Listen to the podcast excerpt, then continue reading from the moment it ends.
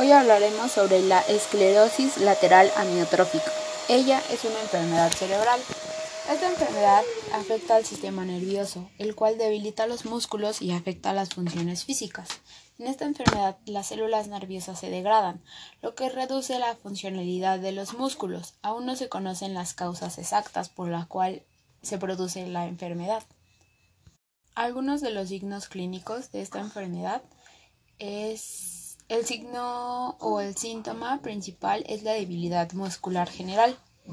Eh, particularmente en la, en la, rama muscular existe una debilidad muscular, espasmos musculares, eh, también existe una hipotonía muscular, que son los músculos rígidos, problemas de coordinación y pérdida de músculo, de tono muscular, al igual que reflejos hiperactivos y pues eso sería en torno a eh, los síntomas musculares.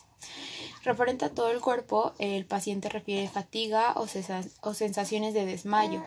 Ah, en, el, caso particular del habla, el paciente sufre una dificultad en el habla o espasmos de acuerdo a las cuerdas vocales.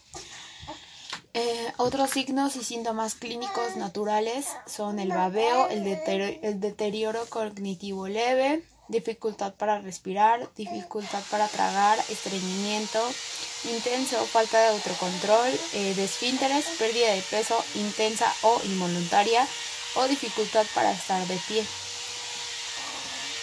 Eh, algunos otros signos son la afectación al caminar o correr, el escribir y el habla. La enfermedad suele atacar a las personas entre los 40 y los 60 años. Es más común entre los hombres que entre las mujeres. No se conocen las, las causas exactas, pero puede ser por parte de tendencia familiar.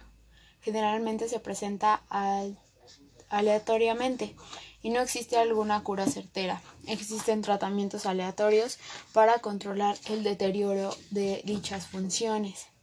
La medicina al igual puede aliviar los síntomas y algunas veces prolongar la supervivencia del paciente.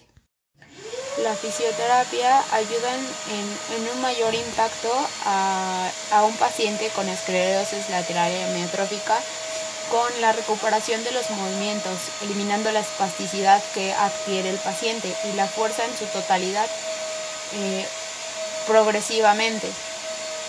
Mm, mejora al igual la calidad de vida eh, de otras finalidades, ah, como sería eh, con terapia de lenguaje para el habla, la fuerza, las sensaciones de desmayo y para la pérdida de peso incontrolable que sufre el paciente al igual que las, finalidades de corrección postural, la disminución del dolor, la reducción de la rigidez, la mejora de la amplitud de movimiento en las articulaciones, aumentar la fuerza y la longitud de la musculatura y favorecer la independencia de la persona, que esto es lo mejor que puede llegar a ser la terapia física por el paciente, que es llegar a tener su autonomía y darle una mejor calidad de vida.